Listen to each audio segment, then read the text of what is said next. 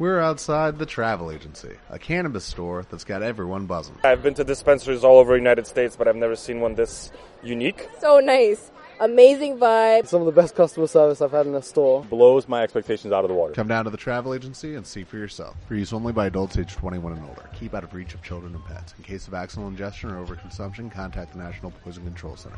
Consume responsibly.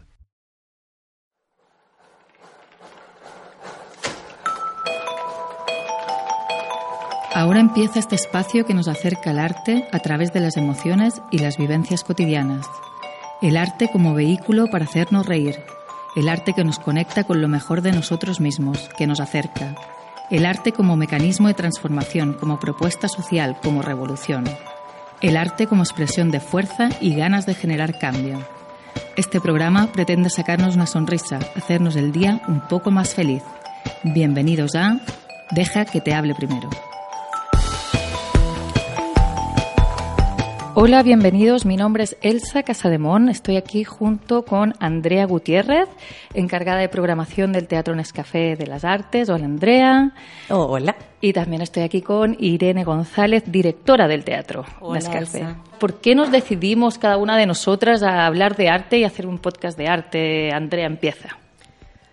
Porque nos aventuramos, como, como siempre, eh, porque estamos, eh, yo creo que el, teatro toma el desafío en sus 10 años, además de aniversario, eh, de, de extender lo que sucede en las salas eh, con el arte que nos visita, que está presente, eh, hacia una conversación también, hacia reflexionar sobre los temas que estos mismos eh, espectáculos, creaciones nos traen y nos visitan.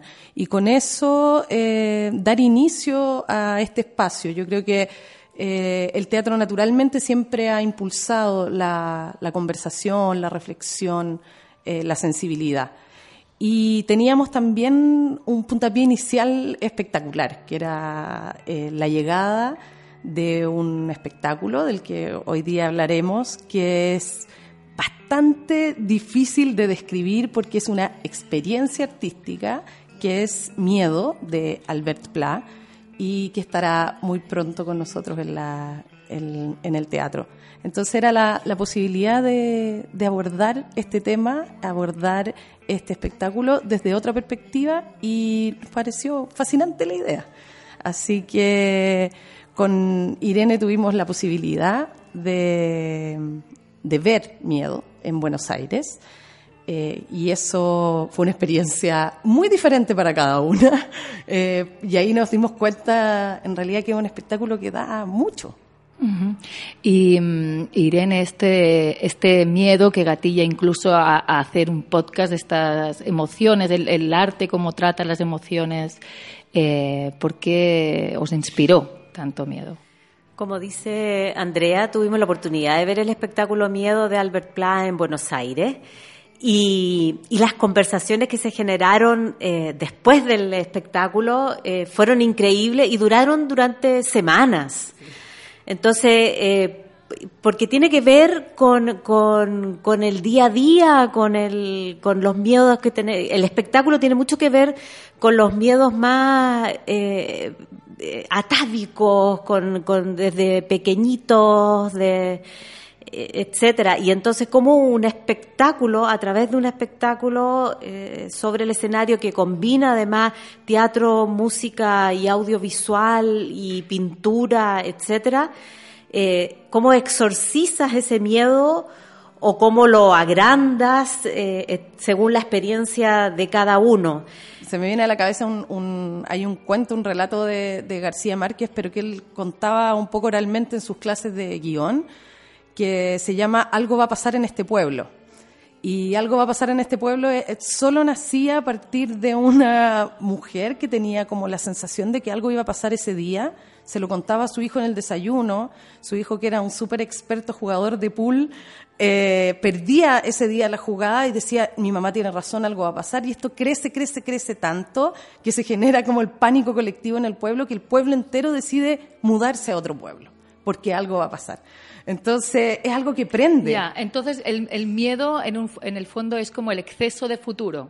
¿No? En algún momento creo que lo conversamos, Sí, o no sí. sé. Pero eso es. Y quizá lo que tú dices, ¿no? El, el, eh, el juego, cuando uno juega y es niño, o cuando uno juega y es adulto, estás aquí en ahora. el presente. Ya, se no acabó se el puede, miedo. no se puede jugar no estando en el presente. Y para mí, yo por eso, eh, que, que vengo un poco de fuera del mundo del teatro, para mí por eso era importante hacer este podcast de arte, porque el arte, cuando te conecta con algo eh, maravilloso, escuchas una música, o decíamos incluso el arte de la naturaleza, o el misterio de la noche, las estrellas, como cuando te conectas con algo de verdad contigo, igual, lo mismo, ¿no? Estás aquí y ahora y el miedo se va. Y cuando el miedo se va y uno confía en algo, confías en el misterio, confías en el ser humano, porque yo lo contaba hace una vez muchos años, vi a David de Miguel Ángel, vi la Pietà, y dije, bueno, si el ser humano es, capaz de tener estas emociones hermosas y transmitirlas y que traspasen los siglos, venga, sigamos, ¿no? Sigamos, juguemos y el miedo se hace pequeño. Y para mí por eso era importante hacer el- este podcast también, ¿no? Para ojalá en algún momento alguien que lo escuche podamos y logremos transmitir eso, ¿no? La- la- esta belleza que tiene el arte y que nos ayuda a conectarnos y a, y a sacar lo mejor de nosotros mismos. Bueno, eso. Nunca mejor dicho, Elsa. Eh, eh. O podríamos quizá, me atrevo a, a preguntarles cuáles, cuáles son vuestros miedos o los miedos que os llaman más la atención de, de otros. Hay, eh, yo conversando con una amiga que es profesora, eh, conversábamos eh, sobre sus alumnos, su- los estudiantes, y eh, me sorprendió muchísimo, eh, ella se llama Paz, que, mm, que me dijera que, por ejemplo, uno de los mayores miedos de los jóvenes hoy día es al caer en la rutina de los padres. Ellos sienten que los padres están metidos en un mundo de, de- de rutinario, de, de despertarse en la mañana, ir a trabajar, volver a la casa, eh, etcétera. Madres, padres, abuelos, lo que sea. Y, y ese y, y entonces pensaba yo que increíble que, que hace no tan lejos, hace 50 años atrás, hace 30 años atrás, nosotros mismos, no es mi generación por lo menos, tengo más de 50, eh, el trabajo y el permanecer en un trabajo era y el subir en ese trabajo, en los puestos de trabajo, era un símbolo de seguridad y perder el trabajo era el miedo, ¿no? Del terrorífico a perder ese ese status quo, esa comodidad, ese, esa seguridad, ¿no? Bueno, el joven siente eh, exactamente Lo todo contrario. lo contrario hoy en día. Lo que quiere Qué es, maravilloso. es vivir, exacto, qué maravilloso. ¿Qué- no qué- le tiene tenemos ningún esperanza? miedo. Esperanzador, exacto. Tenemos esperanza. No hay Yo- miedo a perder el trabajo, el miedo justamente a Exacto. tener trabajo durante Sí. muchos años. Claro, Qué maravilla. el miedo a desconectarse de uno mismo, ¿no? El miedo que yo creo que nos ven, ah, en algún momento A dejar leí- de vivir y de Sí, ser. Exacto, en algún momento leí que el adolescente, cuando uno está en la adolescencia, eh, es el momento en, en- en el cual mejor o más, más claro ves el ideal. El ideal de del mundo, de- el ideal de trabajo, el ideal de profesional, el ideal de ser humano, el ideal. Y va y pa, te topas una generación como la nuestra, yo tengo algo más de 40, tú algo más de 50, tú tienes muy claro en tu cabeza como que lo ves, el ideal, y ves una mamá o un papá trabajando mañana, tarde y noche, un, en un transporte público de hora y media, con unos sueldos precarios, en un Chile con todo el cariño y amor de mi corazón, pero en un Chile injusto, desigual, brutal, que nos atropella cada día. Y los jóvenes tienen el ideal en la cabeza, ven la sociedad actual, nos ven a nosotros mismos y dicen, no, yo esto no lo quiero.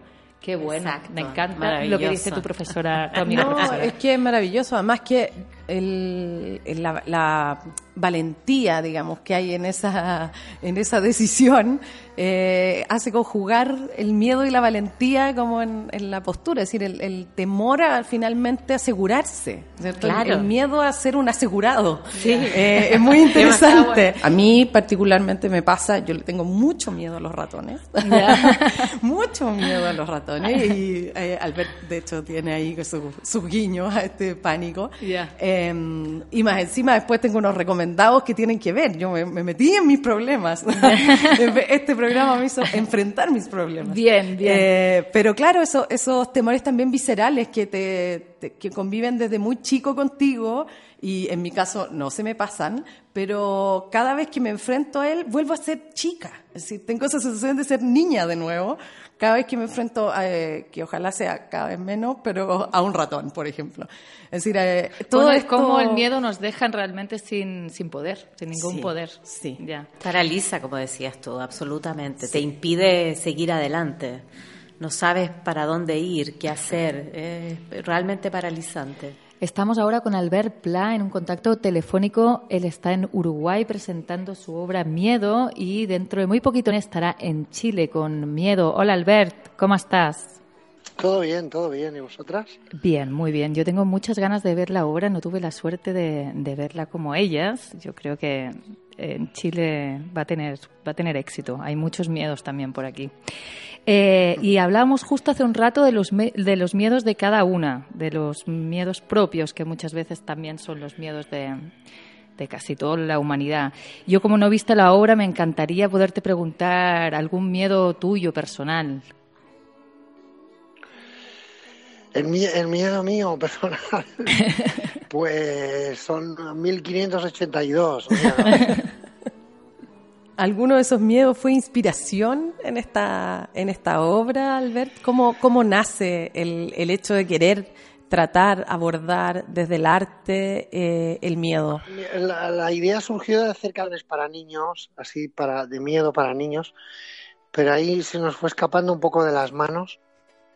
Y luego cuando ya pensamos en hacer un espectáculo, como conocía a los Mondongo y era muy admirador de su obra, uh, encontré que, ostras, se podía hacer un trabajo muy bonito con, con, con, su obra y también como trabajo con Raúl y con Judith. Ahí creímos que era una, una buena manera de poder juntar todo, textos, dramaturgias, escenografías, pinturas y, y de hecho dejamos las que de, de las mm, esto mil ochocientas y pico que nos ocurrieron dejamos las que más todos sabíamos explicar las que no eran más simples de, de explicar en, en, todos los sentidos para todo el mundo. Perfecto. Y ese ese viaje que, que se hace con, con la obra nosotros comentábamos con Irene que ambas tuvimos una vivencia eh, distinta, digamos, en, eh, frente a la obra, porque es muy sensorial todo lo, lo, que pasa, todo lo que sucede. Entonces, una experiencia, un viaje bien, bien particular el que uno hace. Eh, en este viaje tú te, te, enfrentaste también, digamos, a, eh, tus propios miedos, el equipo artístico, hablaron, digamos, desde las experiencias más personales, más íntimas. Um, no, no, y sí. Y, y de hecho, uh, muchos miedos que se me ocurrían a mí, uh, uh, y los contaba y los ilustraban y después me los contaban el resto del equipo y, y fue una cosa que ya con, con, con, el tiempo ahora ya no sé distinguir muy bien lo que fue idea mía o lo que fue idea de Judith o de Raúl o, o de lo de Mondongo, no sé, no sé muy bien de qué fue idea cada cosa ya, porque fuimos compartiéndolo tanto que, que, que al final ya no sé qué, de qué miedo estoy hablando, pero bueno, pues, pero tampoco, tampoco utilizo el escenario como psicólogo, no, no, ha sido así, ni, ni para mí ni para el público, quiero decir, no. Pero el hecho de dejar todos tus miedos, que son los de los de todos, ¿cierto? De, de dejar todos tus miedos ahí en el escenario, algo algo ocurre. Imagino que, como lo comentamos alguna vez, ¿no? El arte o el, o el sacarlo, o la expresión de algo, también ayuda a sobrellevarlo. O, no sé sí, si bueno, sale... es que claro, uno intenta ser original con sus miedos y es muy difícil. con otros temas sí, pero siempre hay alguien que también le da miedo eso que te da miedo a ti. Uh, cuando más intimas, más generalizas, me parece, uh -huh. en este caso. Nosotros que cuando vimos la obra con Andrea, como te contaba ella, tuvimos las dos, cada una su experiencia personal. Yo me reí muchísimo, Albert. Fue la forma que encontré para poder soportarla. Pero a carcajadas, además sentada al lado de la gran Julieta Venegas, que se reía a carcajadas al igual que yo. la pasamos muy bien. Las dos se reían y yo sentía que estaba viendo otra obra. tiene que ver también, yo la encontré también, me, me, transportó absolutamente a la infancia, porque tú cantas además con esa vocecilla, así como que nada estuviera pasando y pasan unas cosas horrorosas de imágenes, que tampoco son tantas no, no son tan horrorosas. Quería saber un poco qué, qué, feedback has tenido como del público, qué, o qué es lo que sientes tú que le pasa al público cuando estás ahí haciendo la obra, o los comentarios que te llegan después, ¿qué te cuentan? La verdad es que no, no, no pregunto mucho. No pregunto. No, no, pregunto mucho. No pregunto nada. nunca, nunca pregunto y tampoco soy muy de esto ver las opiniones de la gente. Ah, yo me siento cómodo, yo me siento cómodo en el escenario mm, y si yo me siento cómodo es que la gente también lo está. No sé si es la palabra cómoda, pero pero pero ah, siempre tuve una sensación muy agradable, muy muy bien que realmente la gente ah, me permite que, que le hable, que le cante y ellos escuchan y ahí tienen, tienen mucha complicidad conmigo, no sé. Uh, sí, le hace, nunca lo entendí, ni en este espectáculo ni en cualquier otro. ¿eh? Sí. Es cierto lo que tú dices, es además. Una cosa que nunca llegas a entender lo que hablas tú de lo transversal, ¿cierto? Que, finalmente eh, la originalidad en el miedo en realidad es algo eh, difícil de encontrar porque es muy universal, pero lo que sí es muy original en miedo, para, que la gente que, nos escucha lo, sepa, es como las imágenes, eh, lo fascinante y lo bello que es el espectáculo, es decir, cómo un espectáculo que finalmente se llama Miedo, aborda eh, los miedos, se transmite con una belleza tan elocuente, tan poderosa, eh, que es una de, de, las experiencias fascinantes que tiene el espectáculo. ¿Cómo, cómo fue esta dimensión para, para ti? Pues fácil, bueno, a ver, cuando, cuando trabajas con proyectores y así, y con videos, ¿no? Con este sistema y cuando tienes una escenografía que te permite estar dentro de la escenografía y variarla y cambiarla y girarla y retorcerla. Y mm, claro, eso hace mucha compañía, puedes imaginarte lo que quieras. Y, sí, em, modestia aparte, como yo no soy el que le hizo las imágenes, hostia, yo creo que que mm, eh, el espectáculo es, es bonito por esto, es, es, muy apabullante toda la situación en que te pone la escenografía, este, los vídeos. Casi que, que, que no haría falta yo, quiero decir que podría, podría estar cualquier otro, que, que, sería el mismo espectáculo, ¿no? Que, no estamos de acuerdo, pero... Soy lo peor, digamos, de, del espectáculo soy lo menos vistoso. Es, increíble lo cómo dialogan esos, esos elementos, para que la gente lo, lo, sepa, lo puede ver en algunas imágenes que están en los sitios de, en el, en, del teatro, en Facebook, en Instagram. Eh, hay algunas imágenes eh, donde se ve, porque utilizan retroproyección, pero una retroproyección muy al servicio eh, de la obra, donde vemos eh, a justamente al ver eh, sumergido en las imágenes, en las creaciones de los mondongos, pero además animado por este gran equipo. Entonces es realmente una, una experiencia muy fascinante desde el punto de vista audiovisual. Eh, y aunque él lo diga muy modesto, la música, su voz... Es imprescindible. Es totalmente imprescindible. Y eso, entonces, eh, decís que salió de una idea para hacer algo para el público infantil, decías, Albert.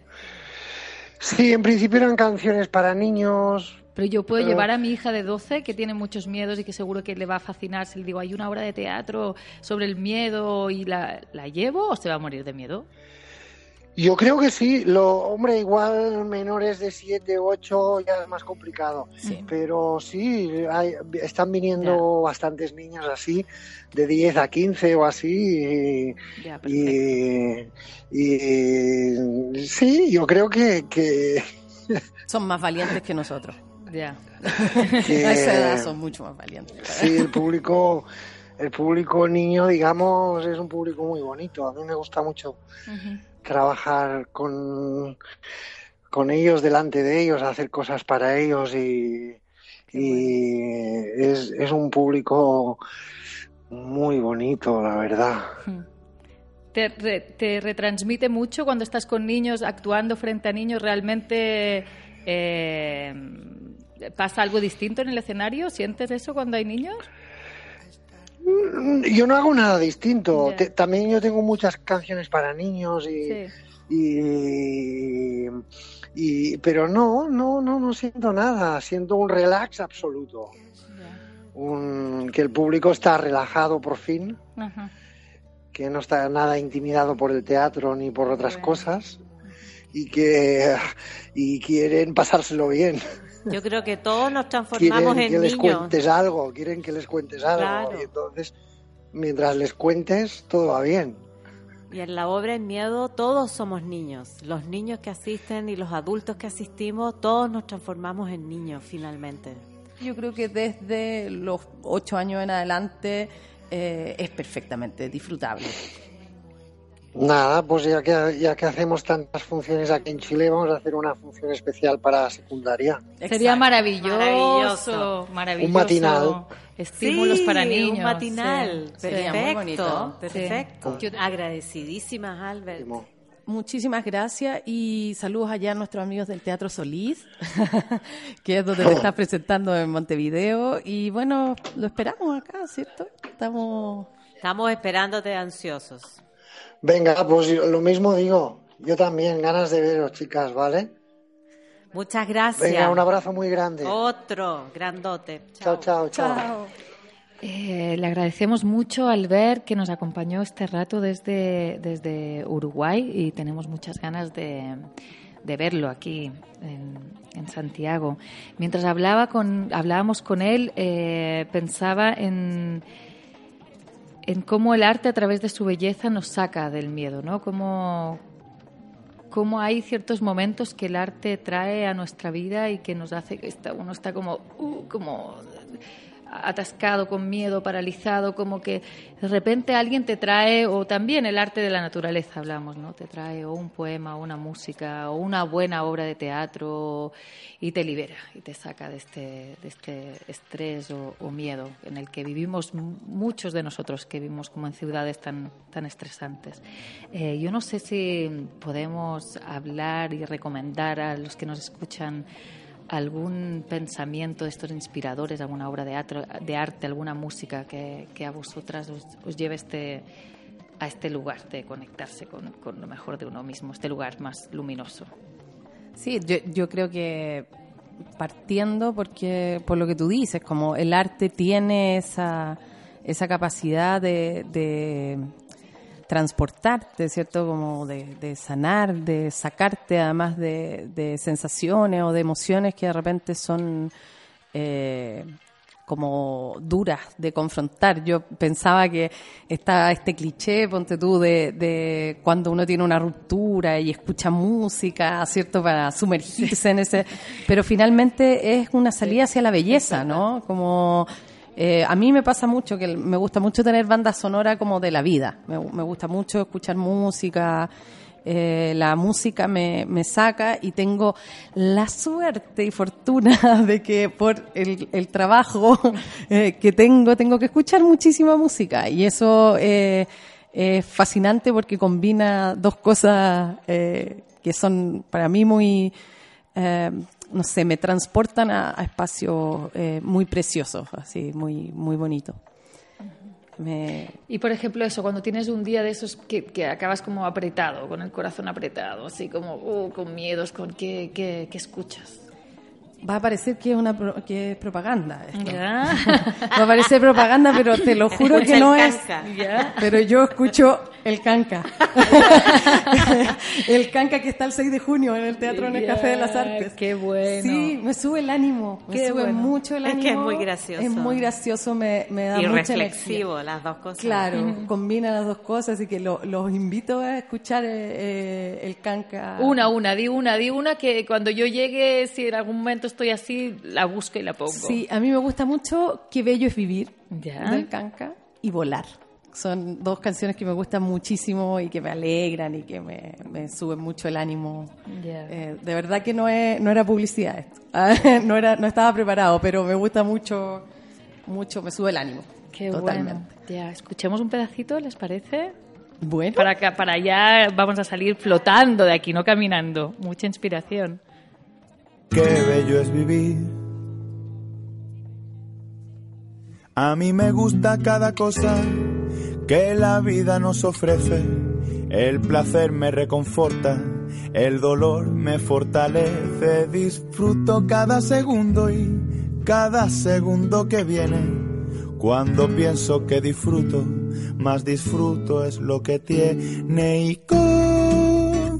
como me gusta recrearme disfrutando de cualquier soplo de aire.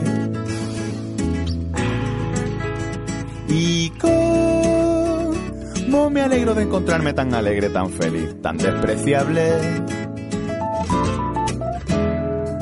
Qué bello es vivir.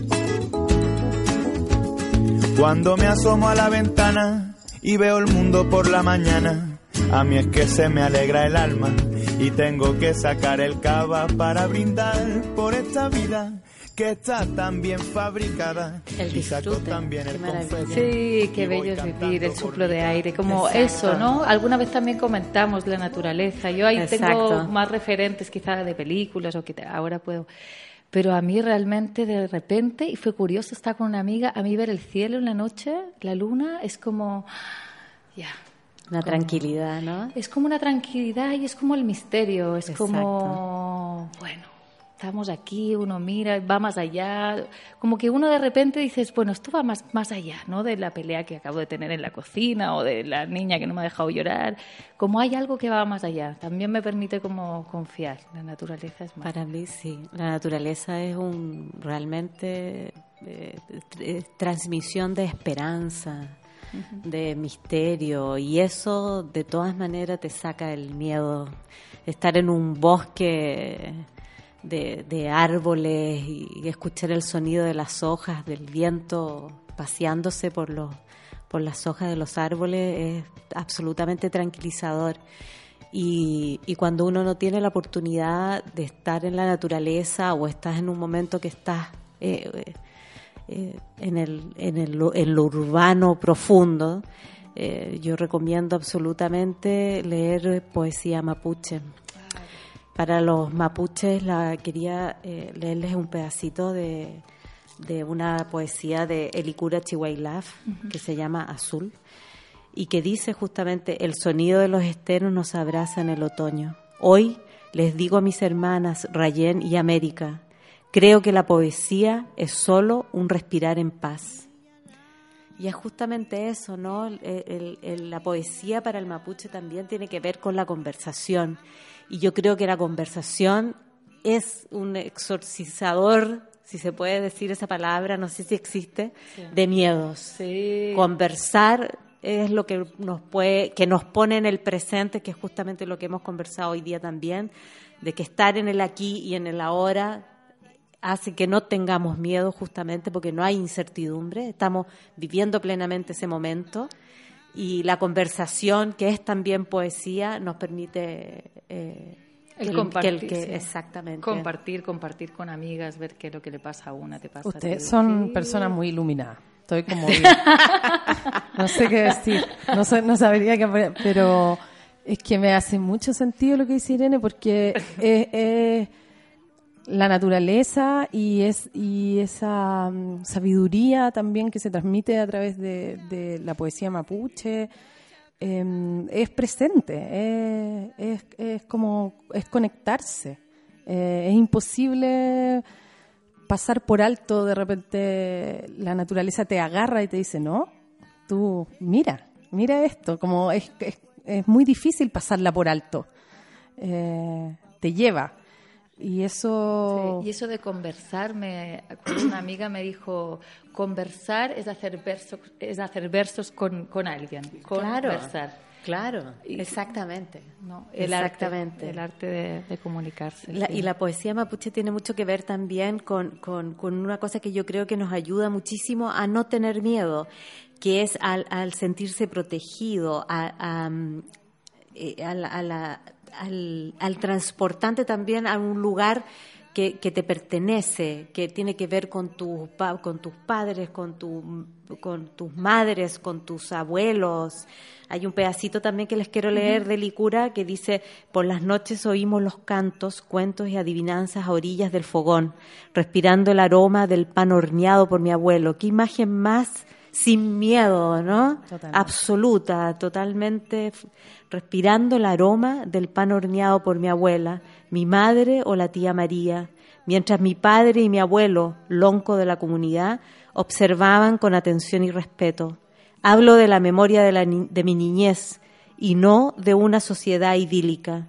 Allí, me parece, aprendí lo que era la poesía, las grandezas de la vida cotidiana, pero sobre todo sus detalles. Qué bonito. Es ese, ese, ese, volver a ese calorcito, ¿no? Exacto. Y ser parte, ¿no? Ser Eso, parte. la pertenencia, ¿no? El sentirse... Ser parte de una, de una comunidad, de un espacio que te pertenece, que te acoge. Que te acoge. Y, y justamente no hay nada más lejano del miedo que eso. Y, y quizás lo sobreurbano, como decíamos recién, como te genera todo lo contrario, pues uno, uno se siente muy solo, muy, eh, muy poco acompañado de repente ese por esa fuego, ese pan, ese, no, ¿cómo dejamos perder las cosas más importantes de la vida al final, no? Sí, y escuchar, escuchar eh, tuvimos la, la posibilidad de tener el, el 8 de marzo a Elicura junto a Natalia Contese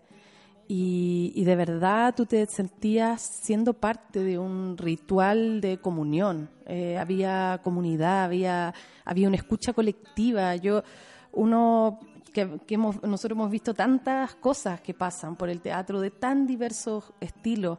Eh, fue un momento muy mágico, muy único que tiene que ver con esa sabiduría, con esa capacidad que tiene de transmitir eh, cosas tan sencillas que hemos dejado de nombrarlas, que hemos dejado de decirlas, que hemos dejado de constatarlas. Es realmente una belleza así muy, muy conmovedora porque es difícil de, reproducir eh, en el arte. A veces nos ponemos grandilocuentes. Sí, el arte es justo también lo que decíamos, como ya retomando lo del inicio de, eh, de qué arte queremos hablar eh, y es de ese, del arte de la naturaleza, del pan caliente, de los ancestros, de los cuentos. Y ahí me acordé de una película muy bonita, que yo creo que habrá varios que la han visto, que es esta del camello que llora, un documental.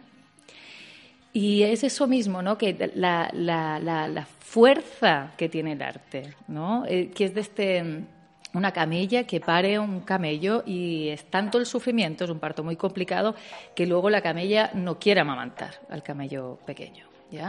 Esto es en el desierto de Mongolia, una familia pastora, lo que desde un punto de vista occidental, intelectual, sería gente muy ignorante, entre un millón de comillas, obviamente.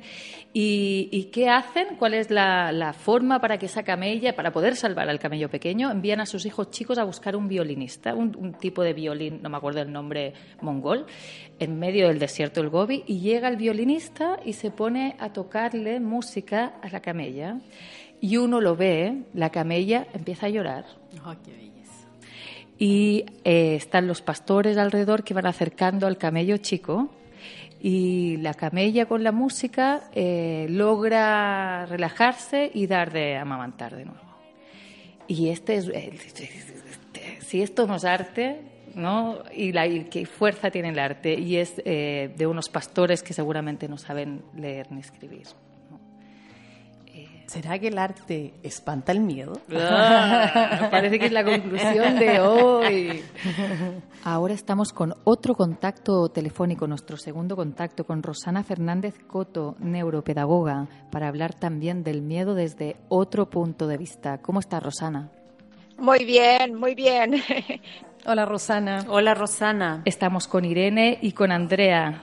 Encantada, mucho gusto de estar en contacto con todos ustedes. Gracias a ti por este contacto. Al contrario, un placer. Mira, Rosana, estamos hoy hablando del miedo, del miedo en el arte, eh, y queríamos abordar este tema eh, desde un punto de vista diferente, eh, desde el punto de vista de la neurociencia en este caso. Preguntarte a ti, desde tu profesión, ¿qué es el miedo? ¿Cómo lo describes tú? Bueno, el miedo junto con otras, eh, según algunos autores, tres emociones más y según otros autores, cinco emociones más, es una emoción básica. No porque sea simple, muy por el contrario, la neurobiología del miedo es bastante compleja, sino porque eh, es una emoción biológica, genética. O sea, todas las personas nacemos con un set de emociones básicos y entre ellas se encuentra el miedo, que yo diría es la más poderosa, ¿no es cierto?, de todas. Eh, las otras son la alegría, la tristeza, la ira, la aversión y la sorpresa. Eh, que se trabajó muy bien en la película intensamente, salvo la sorpresa, pero que estaba presente en todos, en todos los casos, ¿no? Porque es la más poderosa. Qué miedo que el miedo sea la más poderosa. y, pero eh, en realidad es pro supervivencia. Todas las emociones evolucionaron para protegernos. Imagínate una persona que no tuviera nada de miedo a nada. Ya, duraría poco. Sería, sería muy temerario y eso sería muy peligroso. Lo que pasa es que eh, los seres humanos, en nuestra evolución filogenética, o sea, a través de las especies, somos los seres más complejos en ese sentido, eh, eh, esta evolución hizo que, por un lado, obviamente tengamos muchísimo más poder cognitivo, pero por otro lado, también nos pudiéramos, por ejemplo, anticipar, cosa que no puede hacer ninguna otra especie animal. Y la anticipación también nos produce miedo en general, porque solemos tener pensamientos intrusivos negativos, exactamente. Este, entonces muchas veces nos juega en contra esta evolución también, ¿no? Y podríamos decir, por ejemplo, que eh, cosas como el estrés, eh, ese tipo de, de, sufrimientos que tenemos los seres humanos, nacen un poquitito por este, por el miedo. Y exactamente. Mira, eh, en realidad el estrés es una palabra neutra. Lo que nosotros generalmente llamamos estrés es técnicamente el distrés, ¿sí? porque hay una parte, un estrés positivo, muy motivador, intrínseco, que me impulsa a hacer las cosas que me gustan, pero que también conllevan un poco de tensión, que se llama estrés, ¿no es cierto? Y tenemos una estructura cerebral, en realidad dos, porque tenemos una en cada hemisferio cerebral, que se llama amígdala. Este, hay, hay, otra amígdala, pero la cerebral, que todas las personas la tenemos, que es lo que Freud hubiera dicho el inconsciente, y es donde guardamos nuestros miedos o nuestros recuerdos emocionales eh, mm, que nos dan más miedo y es en forma inconsciente e irracional. Y esto es lo que produce muchas veces fobias, por ejemplo, sin que nos demos cuenta. ahí está mi problema. Los ratones. A todos se nos pasaron muchas cosas por la cabeza cercanas, parece, con esto, sí. Las fobias. En un libro narro la historia de una niña que tenía un año y medio que este, fue asaltada en un ascensor con su madre. Eh, bueno, no pasó nada, solo un poco de gritos, el, delincuente se escapó y a esta niña nunca se le dijo lo que había sucedido. Eh, hay algo que se llama amnesia infantil, por lo que no podemos recordar los episodios conscientemente de lo que nos sucede antes de los tres, de los tres años.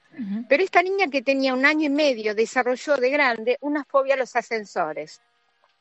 Porque su amígdala, que sí, las amígdalas están maduras al nacer, ya, ya se desarrollan en el tercer trimestre de embarazo, son las que guardan los recuerdos emocionales de forma inconsciente y lo que nos hacen desarrollar las fobias. ¿sí?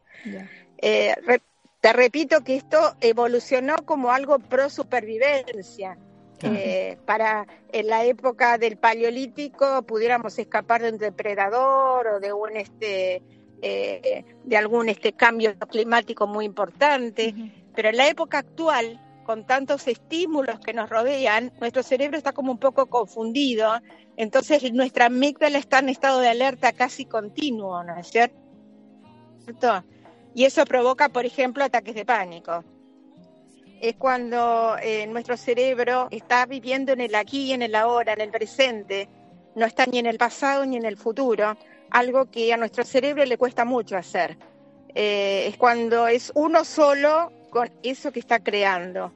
Y es un momento de fluidez, un momento en que se activa el, hemisferio derecho, que es el hemisferio no verbal y que tiene que ver con todas las artes no verbales, ¿no es cierto?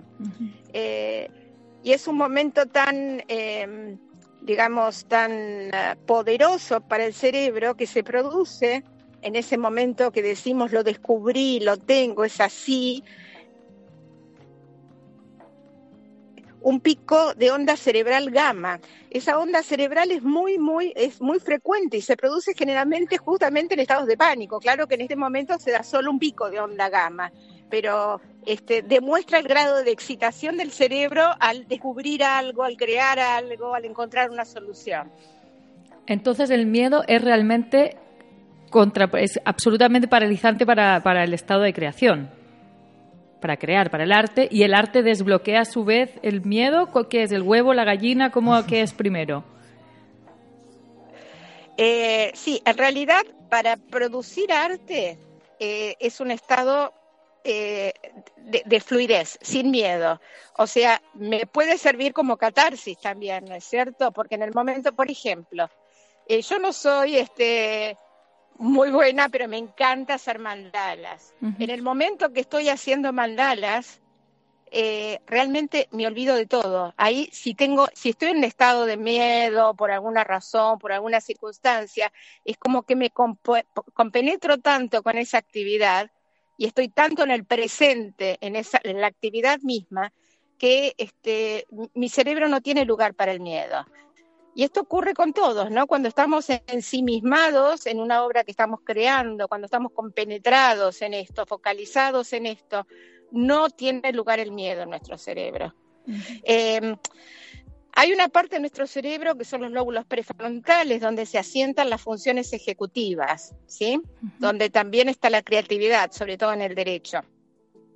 Los lóbulos prefrontales tienen la capacidad de gestionar las reacciones emocionales como las reacciones de miedo. Eh, pero para eso tenemos que darle actividades en las cuales el cerebro pueda fluir. Rosana, ¿y, qué pasa cuando nos enfrentamos a alguna obra de arte, sea un cuadro, eh, o, una, o un espectáculo de música o una obra de teatro? ¿Cómo funciona ahí? Eh, eh, ¿Podemos exorcizar nuestros miedos con, con ese, enfrentándonos a una obra de arte? ¿Tenemos esa posibilidad, digamos, de, de superarlo, de redimirnos, etcétera? Bueno, cuando miramos una obra de arte de cualquier tipo, todo nuestro cerebro se activa. Se activa un estrato más primitivo que tiene que ver con lo emocional, que lo tienen los otros mamíferos también, y también se, activa el estrato más superior, la neocorteza, donde están todas nuestras funciones ejecutivas, toda nuestra inteligencia. Y si realmente esa obra de arte me absorbe, no queda lugar para el miedo. Qué, maravilla. Compenetrado, totalmente focalizado en esto. Qué maravilla. Es hermoso escuchar esta explicación de tan detallada y acuciosa de algo que uno experimenta, claro, y siente de manera tan eh, empírica. es increíble como es como levantar la alfombra y encontrar todo un mundo eh, de explicación a eso. ¿Cuántas veces a lo mejor alguna persona dice, voy a hacer manualidades o tejo o estoy aprendiendo pintura? Porque para mí es como una terapia. Es que es como una terapia. Cuando uno produce arte, se focaliza en eso y este, nuestro cerebro fluye, ¿no es cierto? Entonces realmente las políticas públicas del arte debe estar Debiesen ser prioritarios. Prioritario, ¿no? Porque pasa a tener una importancia con la, con la salud emocional y mental de los seres humanos. Sin duda, sin duda, porque justamente en esos momentos es cuando estamos en un estado de eustrés, un estado de tensión pero positivo. ¿eh? Eh, por el contrario, cuando tenemos miedo, cuando estamos distresados, se produce una hormona, la hormona que es el cortisol, que realmente llega hasta destruir nuestras neuronas. Increíble. Y el arte nos ayuda y nos, y nos la regenera, nos, nos lleva a, a, podernos inspirar realmente, ¿no? Y a sacar lo mejor eh, de... sin duda, de inspirarnos a nosotros mismos y a los demás. Por eso hay una palabra japonesa que no sé si la conocen, que es, ikigai. Los japoneses dicen que ikigai, sí, con i latina las tres veces. Eh, y ellos dicen que es nuestra razón de ser. O sea, nacemos, ellos dicen dos veces, el día de nuestro nacimiento biológico y el día que descubrimos para qué nacemos, ¿no es cierto? Sí. Eh, y cuando descubrimos para qué nacemos, porque descubrimos lo que nos apasiona, Sí. lo que sabemos hacer muy bien, lo que le puede hacer útil a los demás y de paso, con lo cual podemos este, ganarnos la vida, digamos, ¿no es cierto? Ese sería encontrar el ikigai. Ojalá toda- todos podamos hacerlo porque es el momento de máxima expresión del arte, de máxima fluidez de nuestros eh, circuitos cerebrales, ¿no es cierto? Maravilloso. Qué conversación más inspiradora, Sí, Rosana. sí, sí. Gracias. Te estábamos escuchando en silencio porque nos maravillaba lo, lo, que, lo que decías. Muchas gracias. sí. Muy inspirador lo que, lo que nos has contado. Bueno, un placer para mí este, estar hablando con ustedes. Ya, un placer, Rosana. Que estés muy Muchas bien. gracias, Gracias por tu Al tiempo. contrario, que estén bien, hasta cualquier momento. Gracias. Creemos Gracias. que te vamos a llamar más Sí, seguido de sí. lo que pensábamos. Cuando quieran, y yo aparte viajo, eh, yo digo siempre que Chile es mi segundo país, viajo todos los meses, el mes que no viajo los extraño, así que Maravilloso. Ah, bienvenida siempre. a su disposición. Muchas gracias, Rosana, por acompañarnos de este ratito y dejarnos con este pensamiento inspirador. Eh, nos vemos contigo, ojalá dentro de poco también en Santiago. Gracias. De nada, hasta luego. Chao, chao. Bueno, qué, qué bonito este primer podcast, me encantó. Yo no sé si quieren recomendar algo así y a pasarnos como algo, porque el arte inspira, saca el miedo, pero hay también en el arte hay muchas películas que, que evocan el Que miedo, dan que, miedo. que dan miedo eh, y que Sí. también nos gusta ver, ¿no? Dentro de este... Sí, yo me voy a aventurar ahí, aunque soy súper mala para estas películas. Ya, yo no puedo, no puedo. Yo no soy puedo. súper mala cuando, cuando chica, me acuerdo que mis hermanos eran muy fanáticos y yo tenía que verlo así como con los entre medio de los dedos. Como algunos momentos de, de la obra Miedo también, de Albert ya, Pla. Sí, debo decir que hubo un momento donde me tapé la carita.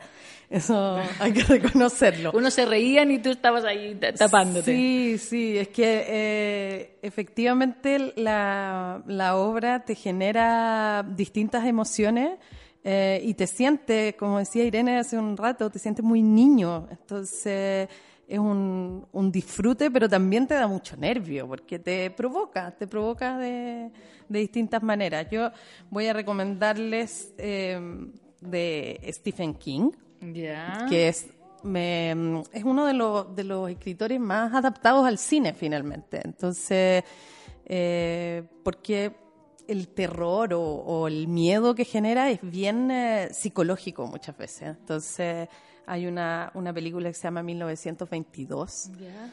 que está en Netflix, que la pueden ver, y, y que es bien terrorífica sobre un marido. Eh, que Terrorífico. sí, sí, bien, es bien, eh, bien tremenda la, la película. Y hay otra más retorcida que es Gerald Game, que es súper, esa es para adultos, ¿ah? por favor, para que no la vean los niños, porque esa es fuerte, fuerte, fuerte. Esas dos, esas dos adaptaciones de Stephen King que están ahí como al alcance de la mano son bien terroríficas, difíciles de ver. Yo no, yo es que no puedo, yo, Yo no sé, tampoco. yo no puedo, no puedo. Pero hay otras cosas, por ejemplo, yo pensaría como en ficción así también, que es eh, Black Mirror, que un- yo ahí encuentro que en la serie tú te encuentras con cosas bien terroríficas del ser humano. Ya, es que ahí Eh, quería ir justo pensando, ¿no? En esta de recomendación películas de miedo soy pésima para tengo ¿para qué estoy viendo, eh? ¿Para qué estoy pasando miedo? Yo, yo no puedo, no aguanto nuestra minuto. generación, además, los Sí. Freddy Krueger, todo, todo, eso, ¿no? El tiburón, incluso yo no puedo con nada Yo de vi, eso. esas las vi, pero no, no puedo recomendar nada actual. Lo que sí que lo que sí que me acordé es de esta película Funny Games de Haneke, ¿la han visto? Mm, sí. Ya. Eso creo que es otro nivel. Yo salí del cine, realmente no puedo ver, eso- pero creo que, que lleva como a, por- porque justamente el director Haneke lo que lo que realmente no le gusta nada como la, la violencia por la violencia, el mostrar sangre, el como el eh, el idolatrar esto de la violencia, pero sí ha- habla y muestra la violencia de una forma crudísima, muy dura. Yo no sé si Funny Games, eh, dos chicos entran a una casa de vacaciones pacífica, hermosa, en un lago en Austria. Eh, ellos están, son muy educados, simpáticos, y ahí empiezan a mostrar la crueldad más cruel. Bueno, ni de. Pero Para es como... eso la realidad. Es verdad. Pero él dice, en el fondo, lo que quiero es como hablar del fondo del ser humano, ¿no? De que todos nos sentamos reflejados y hasta dónde llega la violencia, cuando uno es violento, cuando uno es cómplice. Muchas veces rompen este muro y los actores miran a la cámara haciéndote cómplice a ti como espectador. ¿Cuándo soy cómplice? ¿Cuándo? Bueno, es una forma de, de tratar la violencia en el cine un poco intentando ir Es que más de allá. repente, quizá- Aunque yo me salí lo que del más cine. lo que más asusta a mí más que por ejemplo los fantasmas las- esas cosas que ponen a, a veces en- es el propio ser humano hasta Sí. dónde Sí, puede exacto, llegar el sí. propio ser humano en, Sin en- querer ser grave, exactamente. A mí Exacto. me asusta más la realidad, de, de frentón. Sí. O lo que uno ve todos los días, incluso en los matinales, que debiera ser un espacio absolutamente mucho más, si quieres, a lo mejor familiar, tocando todos los temas, Ojalá pero se han transformado luminoso. mucho más luminoso, ya por la hora del día que es, ¿no? Exacto. Eh, Quizás podríamos aprovechar eh, lo claro. que dice Irene para invitar a los matinales a se- abordar más el arte. Se transforman en, mo- en, en momentos eh, sí. realmente terroríficos, donde se muestra lo peor del ser humano y la, lo- Yo he visto en una conversación también, y de estas que empiezan a hablar, sí, la mujer que mataron, eh, quemaron una maleta, sí, la- y al hombre que descuartizaron, sí. Y decía, ¿por qué están hablando de esto Exacto. mientras desayunan? Porque ahora nos ha pasado en esta conversación, ¿no? Alguien ha traído un, un poema, imágenes, la misma Rosana, eh, momentos preciosos realmente de esos que te iluminan, que te hacen sacar lo mejor de ti. ¿Y por qué no podemos hablar más de eso y nos hemos de recrear en el en el eso, ¿no? En, o en las películas violentas o en el, el- el- el- todo el rato esa programación del matinal, de las noticias, del que descuartiza, el que corta, el que mata, del que de- lo- todo el rato estar en lo peor de lo peor. ¿Cómo nos va a sacar algo bueno? Yo No quiero sé. recomendar eso. No Claro. vean, no vean matinales. Sí. Gente, lean. Sí, en ese espacio. Escuchen radio, que es maravilloso. La radio es maravillosa. Sí, es verdad. Escuchen podcast. Escuchen podcast, exacto. Escuchen podcast. Sí, el arte además está al alcance de todo Escuchen el mundo, música, lean, no sé. Sí, conversen. Sí, conversen. Conversen, Sigamos mucho mejor. conversando. Es que se supone que era la, la idea hubiese sido la extensión de eso, ¿no? Alguien que te conversaba en la pantalla un poco, pero cuando esa persona que te está conversando en la pantalla te está llenando de temores, de angustia, ya esa conversación no vale la pena. Y creo que tenemos que recuperar esa capacidad de decidir lo que nos sirve. Y a vivir que son dos días. ¿Por qué? Porque si puedo decidir entre hablar algo que me hace bien y algo que me hace mal, no hay color. Sí, hablábamos de, de esa, ¿cómo se llama la, la mujer que tú me recomendaste? Ah, de, de- Brown, Brown, Brown. ¿Cómo se llamaba? Que, tiene esta charla TED que ahora también... René Brown. René Brown, que está en- Y hablábamos de eso, de, de, de cuando uno lee estos comentarios dañinos o ve las redes sociales tan llenas de, de ataques, ¿cierto? Y, esta plaza pública que se ha generado. Y ella dice con mucha sabiduría, no aceptes eh, opiniones de quien no tiene el coraje eh, y la valentía de vivir. Y ya que estamos hablando del miedo, hablemos del opuesto, del- de, la, de la valentía, de ser valiente, de enfrentar Eh, de vivir y de para eso lo que decía, ¿cómo se, se me olvidó la palabra en japonés? No puede ser. Ikigei. Ikigei. Ikigei, Ya, de, de realmente atreverse a sacar lo mejor de nosotros Y mismos. encontrar. claro, ¿qué hemos venido a hacer aquí? Y el, y el arte y esos momentos inspiradores como que de repente va y quizá nos llevan a este segundo nacimiento. Sí, y te permiten, y te permiten encontrar hacia dónde vas, eh, cuál es tu camino. eh, solo, solo Pongamos lo- nuestro tiempo ahí, Exactamente. mucho mejor. ¿no? Exactamente. Yo quiero iluminar a, nos- a nuestros auditores del podcast. Quiero invitarlos a miedo. ¿Puedo? Sí. Eh, ya, que to- ya que Albert Pla y su creación hizo surgir todo esto y toda esta conversación y nos llevó hacia estos espacios, invitar eh, desde el 16 de mayo en el Teatro Nescafé de las Artes, por supuesto, tendremos funciones de miedo jueves, viernes, sábado, domingo, eh, durante dos semanas. Eh, así que ocho funciones tendrá en Chile este tremendo espectáculo que tiene retroproyecciones, que tiene el arte en vivo de una dupla de artistas visuales tan gigantes que están incluso expuestos en el MoMA en Nueva York, que son los Mondongo, y animados, ¿cierto? Y conviviendo en estos universos con Albert Pla eh, y su música su música, sus textos, su vocecita, como decía Irene, que nos llevan por este terreno del miedo tan naif, tan eh, eh, nuevo, ingenuo, que nos vuelve a todos un poco niños. Así que invitarlos a que vayan a disfrutar este espectáculo con el abuelo, la tía, el hijo, ya, ya lo dijo Yo- Albert. Yo, yo voy seguro. Yo voy con mi hija de 12 seguro. Todos invitadísimos. Sí, se van a encantar. Todas, todos. Sí, se van a alucinar, así que los dejamos súper, súper invitados y Hasta la próxima. Y ya puedes ir pensando cuál será el siguiente capítulo, qué tema va a ser protagonista y qué invitados vamos a tener, porque de venirse otro, se viene. Escucha nuestros episodios en Evox, Spotify y el resto de las plataformas. Además, puedes saber todas las novedades del teatro en nuestro sitio web teatro-nescafé-delasartes.cl y en nuestras redes sociales Facebook, Instagram y Twitter.